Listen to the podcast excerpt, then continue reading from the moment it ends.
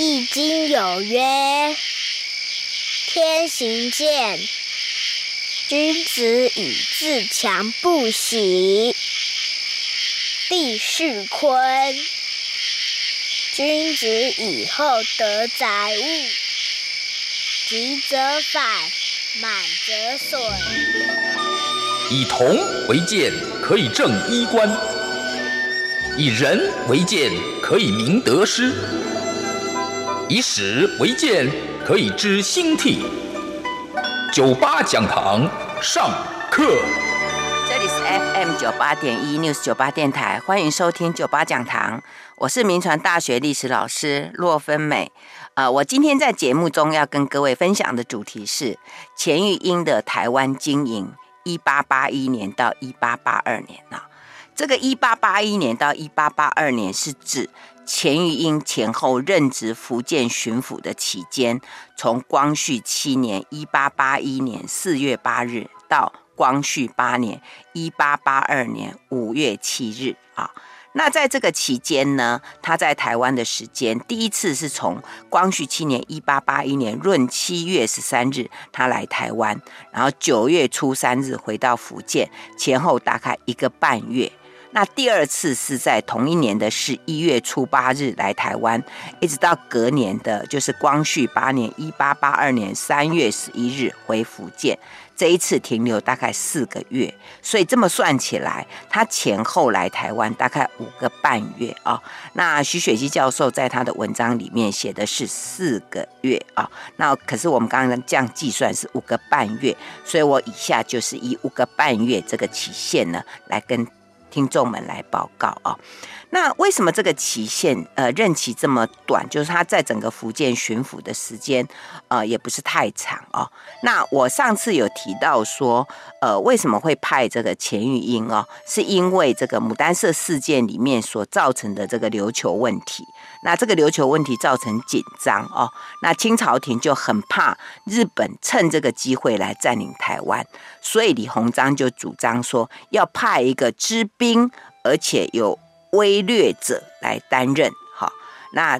如果按照这个条件，那李鸿章就大力推荐了那时候正任职在贵州为巡抚的钱玉英，他说他哦久历戎事。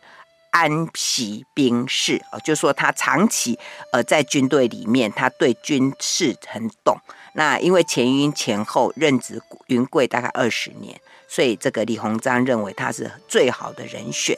那至于那时候任福建巡抚的乐芳启啊，那这个李鸿章认为他连胜有余，但是才略不足啊，所以不。能够担任当时的大任，所以就在光绪七年（一八八一年的四月）把他们两个的职位互调。那既然他们是怕日本来攻占台湾，所以钱玉英任职的这个福建巡抚的一年多呢期间呢，他就有前后两次啊，我刚提到的约五个半月，呃，在台湾啊。不过因为当时整个这个台湾的这个海防哦，防务很安静。那日本也没有趁机会来攻击台湾的情形，所以清朝廷就觉得台湾应该没问题了，所以就把钱玉英调走，让他又去担任这个云贵的总督去了啊。那看起来他任期不长，可是他在台湾期间，那钱玉英究竟做了些什么呢？他又怎么来经营台湾呢？啊，那今天就要为听众们来报告这样的一段啊。呃，我在上次节目里面哦，谈到钱玉英他被派来台湾的任务，主要是责成这个台湾防务嘛。那特别就是以防日为第一要务哦。那我们知道以前这个担任福建巡抚的工作里面，台湾都不是最重要。那可是他这一次是以台湾为主啊，所以钱玉英在接到这个任务之后呢，他就跟当时的福州将军穆图善，还有闽浙总督何景两个人就商议，就决定他要在光绪七年（一八八一年）闰七月十三日就搭了飞云轮启程渡台。那我们看他渡台之后呢，我们看他呃，因为以前呢，这个福建巡抚他们是冬春半年期间才来。可是后来我们看一下那个钱玉英哦，你看他来台之后，我们刚刚不是讲过吗？他来了之后，然后他回呃，在第一次来台湾，在九月初三日回去，可是紧接着他在十一月初八日就再来了哈，所以有跟他原来的计划是相符的啊。可是对钱玉英这他来讲哦，台湾是一个人生地不熟的地方嘛，所以他总要先了解一下，所以他第一次来台湾，其实是先来了解。啊，台湾，然后以便进行他的工作计划啊，所以钱玉英就在呃七月十三日，他都就到福州马尾去等船，可是因为风的关系，就就多等了三天，所以他就趁等的这三天呢，他就跟那时候的船政大臣黎兆堂就跟他做一些讨论。啊，呃，跟他商谈一下，然后等到十七日，他就坐上了飞云轮啊。那那时候跟他一起同行的有提督、有副将，还有督守啊，一些还有他的亲兵啊，呃等等，大概呃五六十人啊。然后他们就在十八日呃的清晨就来到了基隆，然后到了基隆上岸之后，他就开始从基隆，然后台北。淡水、新竹、鹿港、嘉义、凤山、其后、安平等处去巡了一次啊，那所以在总共这个巡台的一个半月里面，诶，他已经有了一些初步的概念，所以他就开始要着手进行一些建设，好，然后等到他第二次来台的四个月里面，他就开始来呃进一步的来经营，呃来经营啊。那由于这个钱玉英来台湾进行的这个规划还有建设，其实还蛮多方面的。可是它的成果又怎么样呢？啊，那以下我就分类来为大家说明啊。那第一个部分呢，我就来为大家说明一下他在军事措施方面啊，因为我们知道钱玉英来台湾的重点就是加强台湾的防务嘛。那他到底怎么样加强台湾的防务啊？按照这个徐雪姬教授的研究啊，呃，因为他要他受任的就是这个军事方面的任务啊，所以他在当时接到这个福建巡抚的职位之后，他就立刻上奏说，他要从他原来在贵州所共事的一批呃文武官员，他要把他们带来福建。不过这一批官员因为都留在福建没有来台湾哦，所以就呃，我们在接下来的说明里面，我们就不谈这一些官员的问题啊。那另外他还想到，就是他要运一些武器来台湾啊，呃，特别有一种叫做这个开花炮啊，因为他在担任这个云南巡抚的任内，他曾经仿造过开开花炮。啊那经过释放之后，效果也不错，所以后来他去担任这个贵州巡抚的时候呢，他就派人招募一些工匠，然后设局来制造，然后总共制造了三百四十尊的铜炮，后来又造了十六尊啊。那其实那个时候台湾也有这种开花炮，但是钱玉英认为说，贵州省所铸造的这个炮啊比较精，比较好。啊，而且他说这个开花炮要释放有一定的技巧，也就是说，这个开花炮的设计还有释放，它必须按照就是说你他来就是敌人的这个远近啊，然后来决定这个这个炮的轻重，而且这个配线的速度呃，就是你这样呃点火到到它引燃的这个速度呃的快慢，他说这个也有一定的技巧。所以他就说，我想要把他在呃他在贵州省的这个开花炮选八尊，然后由这些呃这个超铜炮的教习雷应山，还有总兵余寿康，还有副将王家斌啊，一起把这些运来台湾，让台湾的防务可以增强啊。另外，他还计划要调这个贵州的军队来台湾，那朝廷都一一奏准。啊，另外他还把他后来在广东买的一些枪，呃，还有子弹也运到台湾来。但是那时候钱玉英哦，他要把他的军队调来台湾，可是他必须考虑一个问题，因为原来的这个福建巡抚的权限里面没有军权这件事情，没有。那你要带了炮，你又带了你的军，带了你的将来怎么办？好，所以呢，这里面呃就可以来。来考虑一下他该怎么做哦。那我大概先补充一下，就说当时台湾的这个官员的这个职权问题啊，按照这个徐雪溪教授的研究，他就特别这样的一个指出说，其实台湾原来的这个职的这些官员呢，大概原则上有分文跟武啦，哈，那文其实是最大，就是台湾道啊，那这个台湾道它的总总官衔叫做台湾兵备道，OK，然后另外管武的方面是属于台湾镇。啊，其他就是叫总兵啊。另外，他有附这个挂印，就台湾挂印总兵这样的字样啊。那这两个台湾道跟台湾镇，他们都住在府城，然后他们都可以写上奏书，他们都听命于闽浙总督。哎，那这两个人谁的权力比较大啊？如果在官场的传统上，应该是台湾道的权力最大。而且这个台湾道是可以节制到、可以管到、可以掌握到台湾镇，就是台湾的这个总兵啊，呃，也就是说他是可以掌握兵权，只是说因为台湾孤悬海外嘛，啊，那虽然我刚讲特别说明说那个台湾道的权限是台湾兵备道，甚至还给这个台湾道有加一个按察使，但是呢，通常因为因为台湾孤悬海外，所以反而是那个掌握这个挂印军权的台湾镇啊，就是台湾总兵，他经常才不要受你这个台湾道的节制嘞啊，所以反而这个台湾镇啊，因为他掌握军权，权力就会比较大。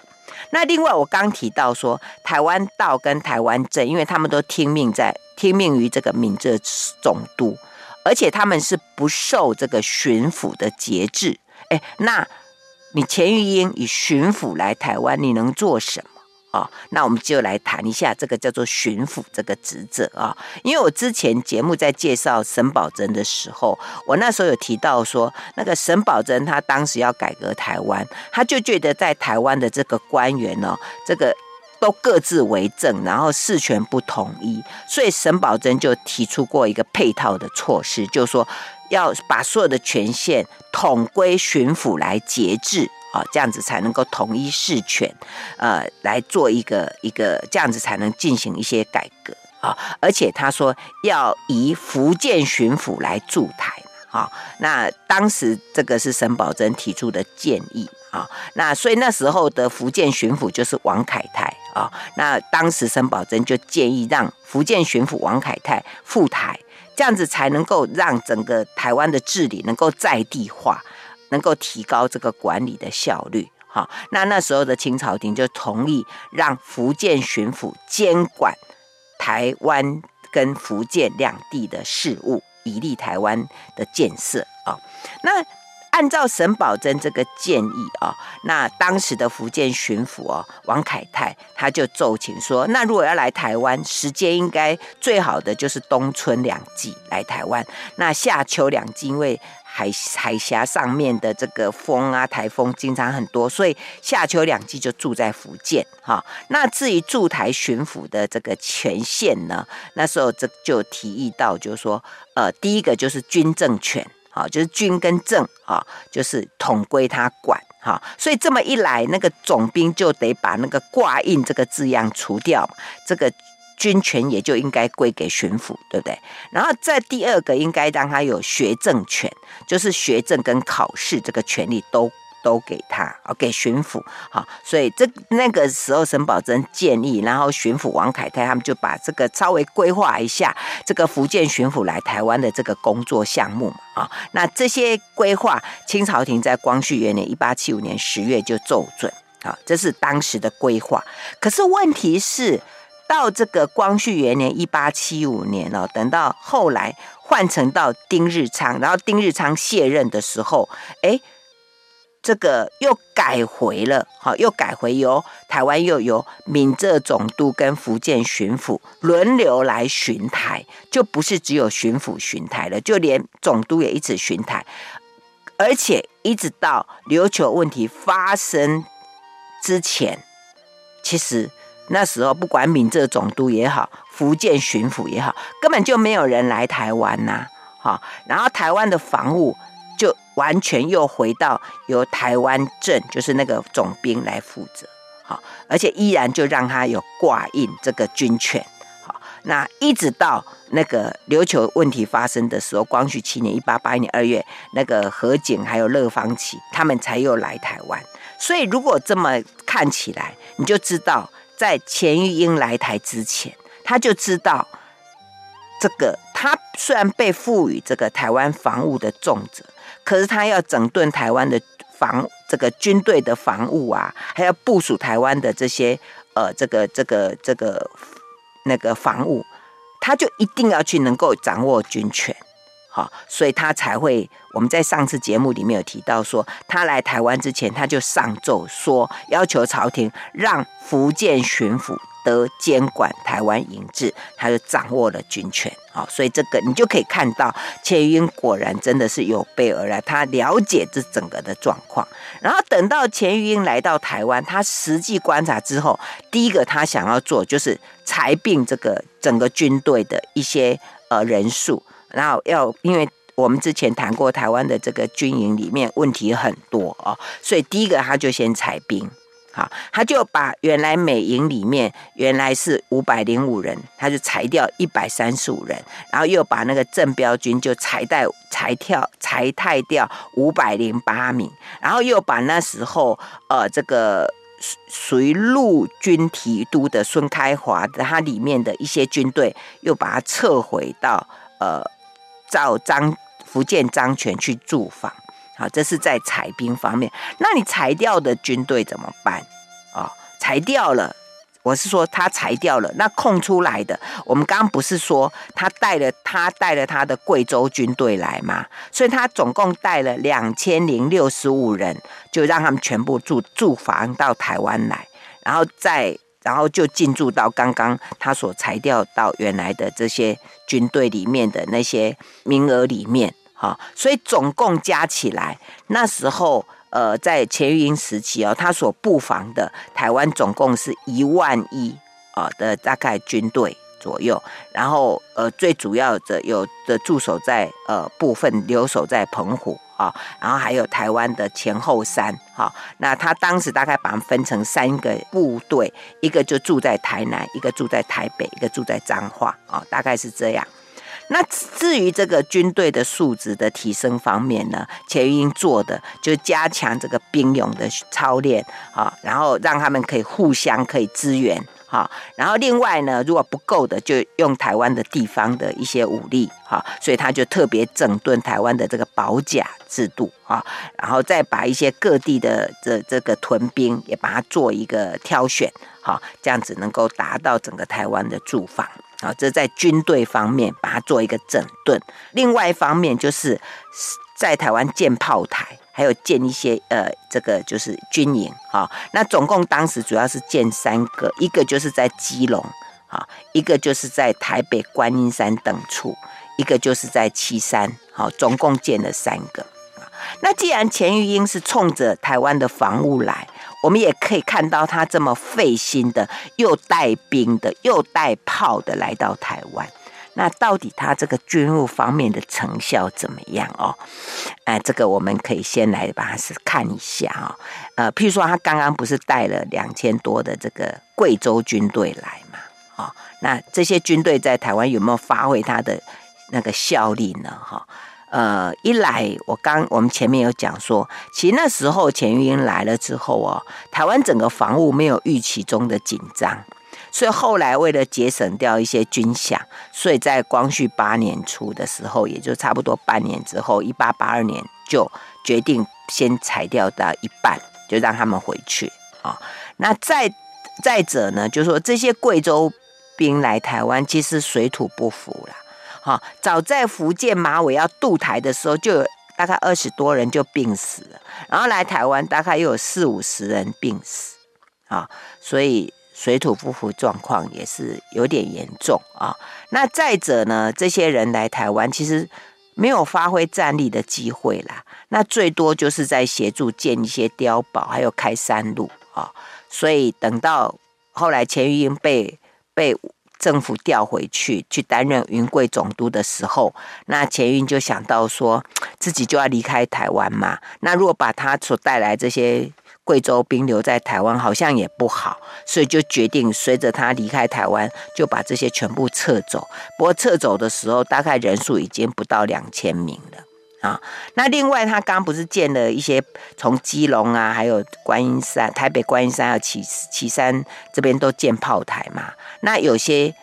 有完工，有些还没有完工。不过后来因为台湾这个地方风风这个风雨很大哈，那所以很快这些就全部都倒塌掉啊。那当然为什么效率变成这样？最主要可能是说，因为他来的台湾时，他来台湾的时间真的很短。那对台湾的土质啊、材料啊，也都不太了解，而且带了这些贵州军来这边，真的适应不良，所以好像它的军务方面的效果，好像不是那么理想。好，我们先谈到这里，休息一下，广告过后再回到 News 九八九八讲堂。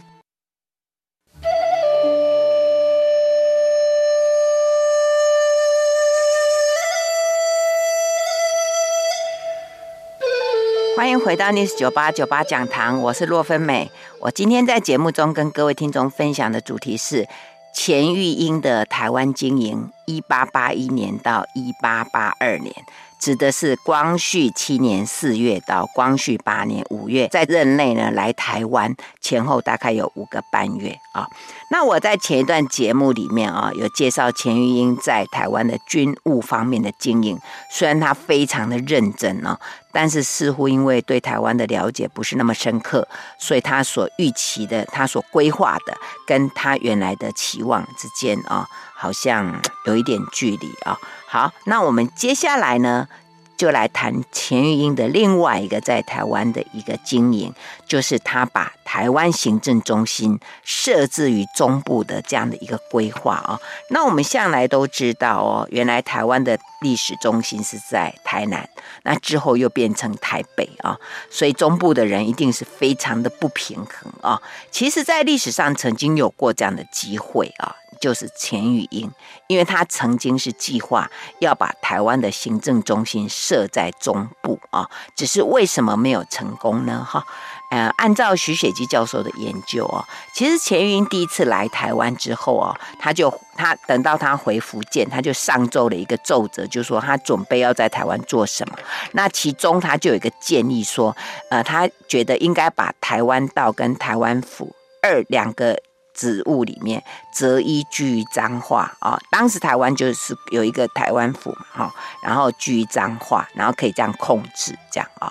那他提出的三个理由哦，他说第一个，台湾跟中国内地不一样，就是因为台湾这个地方物产丰富，而且四面环海，很容易呃引起外人的一个垂涎。啊，呃，但是台湾整体的防务哦，主要都偏重在南部的其后、安平，或者北部的基隆、护卫。那如果万一敌人是从中部登陆，然后再把整个台湾的这个这个后山这边掌握，你根本就可以把整个台湾的南北把它切断掉。他觉得这样子太危险。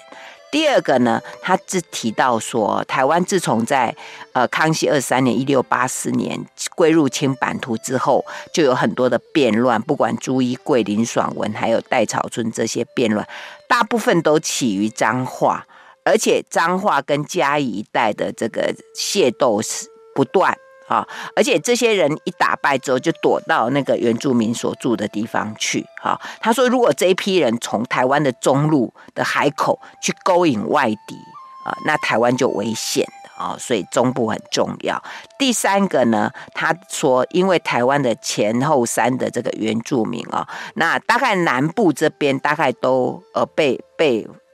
被驯服驯服了哈，那这个中部跟北部还没有。他说，如果能够，呃，就是把把一个一个行政中心放在中部，那这样对这个原住民呃区域的规划呃的一个呃呃治理可能比较方便啊。不过由于因为钱玉英他留在台湾的时间也没有太多，他也没有办法仔细的做观察，所以他就委托那时候的台湾道刘遨去勘察。这个可行性啊，那刘遨其实他对台湾中部也不熟，所以他就去请教一些耆老们啊。可是这些耆老们都反对耶，为什么？他们说这个台湾道跟台湾府哦，虽然都同住在赤坎城，可是呢，因为我们刚刚前面讲说，那个台湾道它其实呃台湾的。虽虽然是文方面的总管，但他可以管到兵嘛，哈，他可以管到兵，而且呢，呃，像那个府还有管到响，啊，他说这都很重要啊，不能有一个一个单位离开离开这个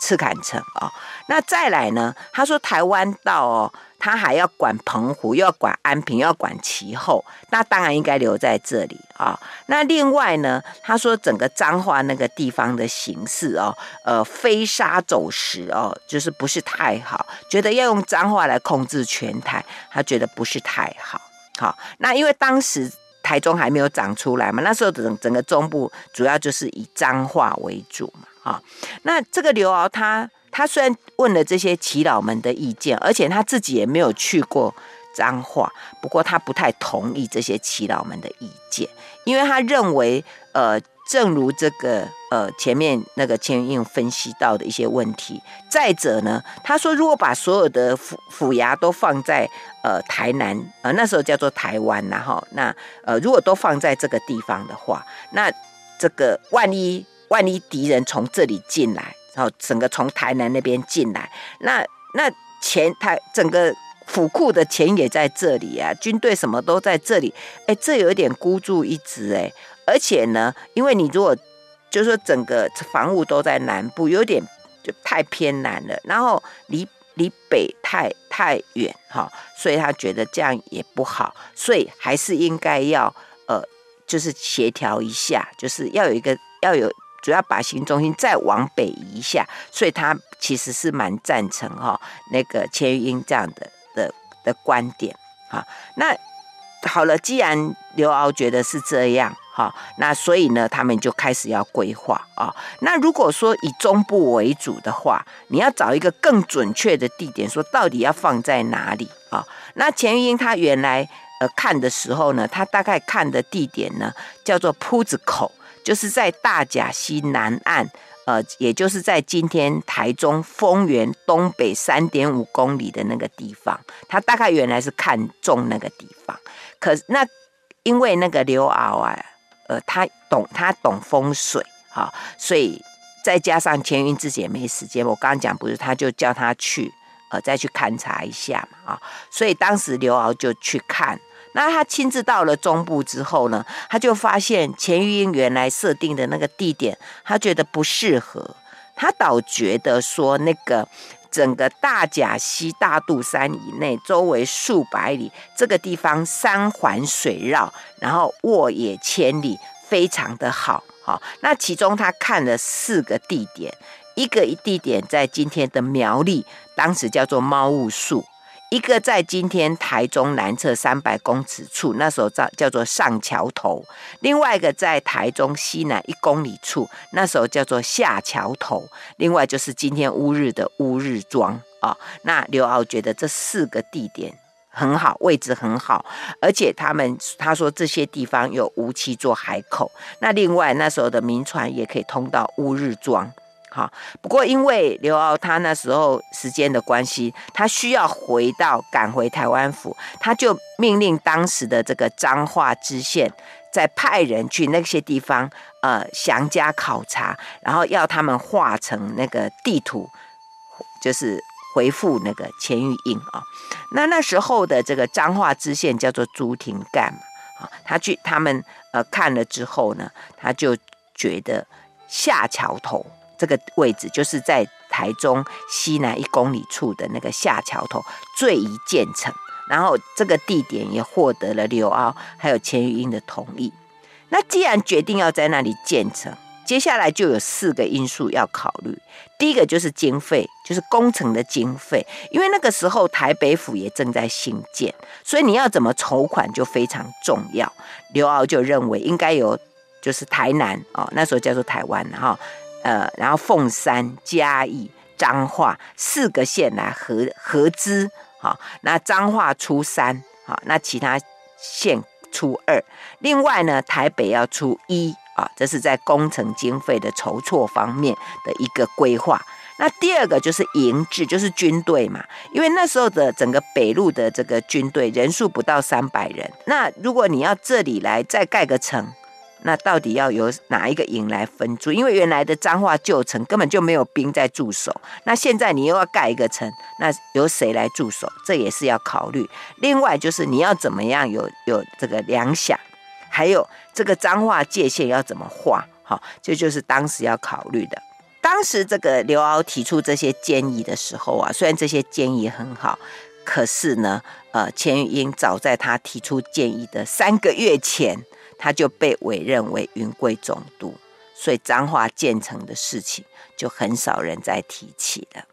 哎，要见到中部这件事情，好像有一点遗憾。不过，到光绪十一年（一八八五年），台湾建省之后哦，刘铭传曾经也到这个下桥头去查看哦，呃，然后他就说，嗯，下桥头他觉得可以再调整一下，他就把它移到那个大墩桥之土这个地方去建省会，因为我们知道那时候刘铭传说台湾建省嘛，而且他就伪造那个时候的台湾县，就是今天的台中的知县黄承禕去建造，不过很可惜了，还是没有建成啊。那等到日本统治之后，这个地方就变成了台中市啊。所以钱玉英的想法虽然没有办法实现，但是呢，他发现台中很重要耶。所以呢，诶，台中的朋友，你可以发现，钱玉英应该是台湾中部开发的先行者吧？啊，好，这是有关他在台湾中部的一个规划。另外，钱玉英还有一个贡献，就是他把台北府城的机制把它勘定，让台北城开始建造啊。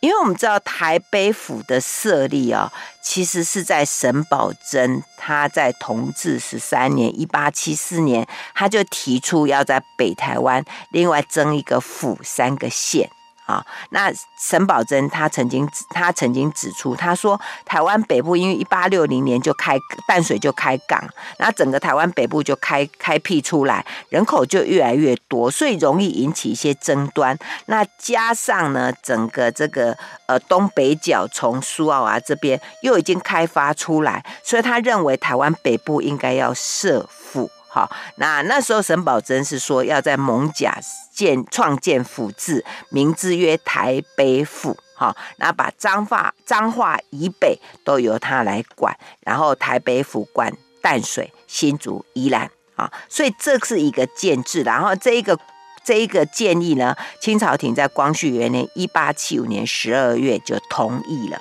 好，所以到这里为止，呃，台北这个。这个概念就出来，然后台北府也出来了。问题是台北府有了，但是台北城墙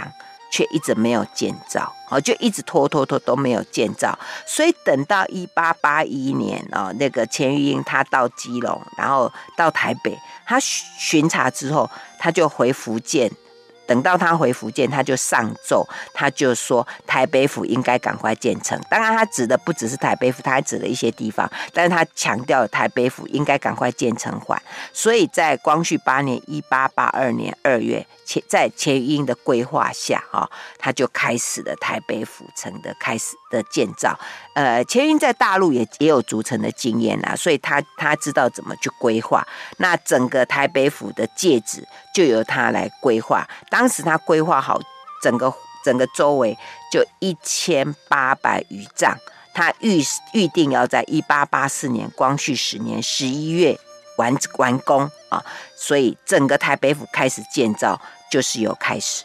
但是呢，因为他他不是就在呃三月就被委任为那个贵州总督了嘛，所以他就把台北竹城的这个工作就交给了台湾道刘迟来处理。那因为刘迟也有竹城的经验，他就去竹过恒春城，而且他又懂风水，所以他来看了一下，他就觉得钱玉英的计划不好，他就把他整个更动，他把整个钱玉英的整个规模，还有他划定的这个呃界址，通通把它废弃掉。那因为这个更动哦，就花了很加增加了很多的经费，所以就一直没有办法盖成，就一直拖拖拖拖到后来刘铭传来台湾的时候，呃，才开始建，然后整个台北府到光绪十年一八八四年的十二月才完全竣工哦，离开当年这个钱玉英计划的时间啊，已经段时间了。好，我们先谈到这里，休息一下，马上回来。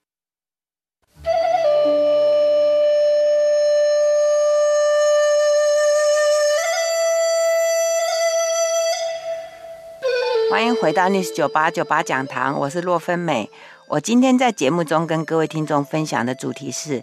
钱玉英的台湾经营，一八八一年到一八八二年，这就是在光绪七年四月到光绪八年五月。那这个担任福建巡抚的期间呢，他前后有五个半月在台湾啊。那我们刚刚有谈到他对台湾中部的发现，另外就是对台北城的一个建造的呃计划啊。那除了在对台北城的建造之外啊，其实钱玉英还有一项对台湾北部的发展有一些影响，也就是我在上次节目有谈到说，钱玉英来台湾之前哦，他就向朝廷上奏说，可不可以以五湖口、厦门跟基隆为关轮台的正途，不要沿袭旧道？为什么？因为他发现说，哈，以前要来台湾哦，如果从芜湖口出来，还要绕到厦门，然后澎湖，然后才到台南，这个总共要费三十九个小时。哎，那如果呢，他能够直接从芜湖口，然后到台北，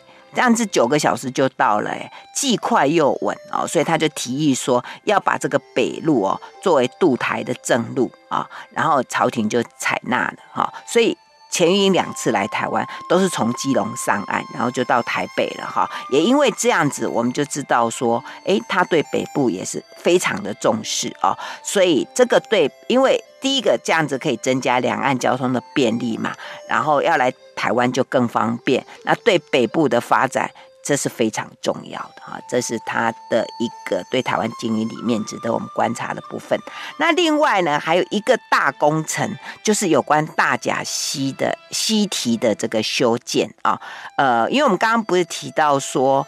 钱云有注意到要把行政中心移到台湾中部的想法嘛？那所以他就会去考察。那在考察的时候，他就从当地的居民口中就知道，就说这个大甲溪很难渡。好，那我们知道大甲溪是由台湾由北往南或者由南往北都一定会经过的地方嘛？那你没有办法通过，人往返困难，然后你有一些什么消息，有些什么文呃公文也没有办法往返呐、啊。好，所以他就诶、决定要来修。那我们知道大甲溪哦，它是台湾第四大溪啦。它其实发源于中央山脉的雪山，还有南湖大山。它全长有一百四十公里，流域面积有一千两百三十六公里。那它的上游非常的陡峭，那整个溪床是呈 V 字形的峡谷，呃，雨水。多的时候哦，那个地方呃，大概年雨量有两千八百公里以上，但是枯水期的流量就等于零，所以干旱的时候可以走河床，那夏夏天、秋天呢、啊，这个水涨的时候，整个月几乎整个把月哦都不能过去，而且很多人因为要过去就被淹死掉的人。呃，不少这样哈、那也因为这样的关系哦，所以这个河这个河流是一个需要去注意，而且因为大甲溪它的面很宽广，大概有三四公里之多，很难造桥横跨，只能靠船横渡啊、所以曾经之前就有一位淡水同知楼云呢，他走到在大甲溪观察，结果他就决定要把他的钱捐出来，而且跟一些剧。那些有钱人劝募啊，说要设这个义渡啦，哈，就是说，哎，呃，这个找一就是免费的，由官方来吉祥，然后呢，呃，有船，那有人要过的时候就就来来，但是问题是这个还是非常的危险，所以大甲溪被称为全台第一畏途，就是第一个最可怕的路啊，那。这是在钱玉英之前，那等到钱玉英的时候呢，他去看了之后，他就提出一个构想，他说：“哎，这个大甲溪该怎么整治啊？”他认为应该是把这个河道开挖，然后把那个溪中很多的乱石啊，用铁笼把它就是装把那个石头装在里面，然后把它筑成长体啊、哦，让它变成一个八字形，然后让各个溪流就到能够进到这里面。呃，河岸那边用铁笼啊，然后把它组起来，而且呢，那上面呢可以一组起来之后，旁边的荒地呢还可以让它变成可以开垦的地方啊、那这个这样子一来的话呢，就是一个很好的构想。那为什么钱玉英会想到这些？因为他曾经修过在大陆，他修过乌江桥，所以他有这个构想。那另外在人工方面呢，就有一些大甲溪附近的生民就表示说，愿意在农闲的时候来帮忙，好出钱出力。那我之前在讲那个雾峰林家的时候，就有提到说那个。雾峰林家的林朝栋，他知道这件事情，就率领了三百多人来协助，而且都不知晓啊、哦。那也因为这样子哈、然后也对有有一些贡献。那这个也是建立台湾官绅跟呃政府官员之间的一些。啊，关系哈，所以这是呃那时候的状况。好，那既然这个钱玉英他决定这样子做之后呢，他就开始进行啊，所以他就呃除了刚刚说的那些人力的资源之外，他还要那个彰化啦、嘉义各地区的那些饥民啊，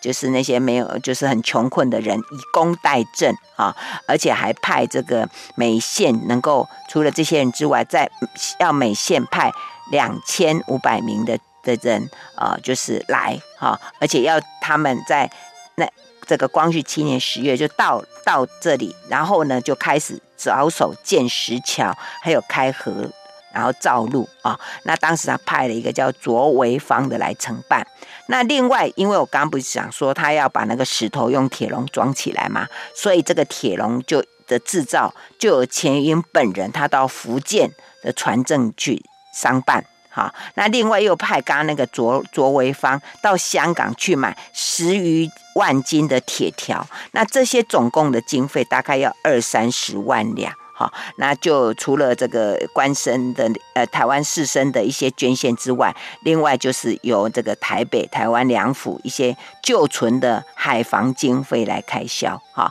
所以计划好之后，等钱运一回到福州，他就立刻要这个福建船政局制造一百个铁笼，而且限定在十月之内，就是。把造好的运往台湾，哇！那时候船政局就赶快赶工啊，在十一月底，这个铁笼造成的首批十四个，就由永保船舰啊把它运到台湾，然后钱玉英也在当天就来台湾，然后立刻就开始建造啊。问题是，因为这个铁笼哦，它横直各一丈，那每一个船要运来的时候，大概只能运十几个，好，那然后到基隆之后还要把它拆开，然后。然后再运到大甲溪，哎，好麻烦呢，很费事。而且呢，这个船政局不管怎么赶工，都没有办法在当年的十二月底把制好的铁笼运过来台湾，所以钱玉英只好留到在那一年就留在台湾过年。好，那整个大甲溪堤的这个费用哦，我们刚刚讲，除了那些呃吴峰林家等人。的一个捐献之外啊，他总共动用了大概七万一千九百八十余两，有人说没有，更高达三十万余两，啊等等，而且他还在这个中间呢、为了建这个提顺利，他还建了这个呃一些神庙，哈，那另外呢，你建好之后，还有一个问题就是你要怎么整修，哈，那当时钱玉英是要当时的台湾道刘啊就说，哎，来想办法拨钱。好，然后说以后啊，如果这个旁边的土地建制开垦之后，我们就可以把它出租出去，然后拿那个来修，好像计划还可以啦。问题是人算不如天算，哈，所以呢，呃，其实这个堤防修好不到一个月，大甲溪就溪水暴涨，那整个他修好的这个堤防就受到严重严重的损害，一切的措施又化为乌有。所以刘敖就有一点批评他啦。他说：“哈，这个钱玉英来台湾时间太短了，知道的不多，很多事情可能有点冲动啊。不过大甲溪桥难建，其实那时候大家都应该是可以理解的。即使说后来刘铭传来台湾府台期间，他想要建造一个从台北到台南的铁路，呃，去看一下，也觉得好像有点困难了，因为那个桥柱哦不能立在那个溪上啊，所以一直都没有办法建成。然后到邵友莲继任的时候，也觉得算了。所以为什么那时候台湾在日本来台湾之前，台湾的铁路只能修到新竹，其实是受到大甲溪的影响。不过这么一位能干的钱玉英哦，在台湾经营的成效却是这样。其实我们可以说是当时环境的影响，还有其实他们来台湾的时间真的比较短哈。不过也带来另外一个影响，就是说，因为他来台湾期间有获得雾峰林家、林朝栋等人的协助，所以他就对台湾的这些人士有一点认识，所以他在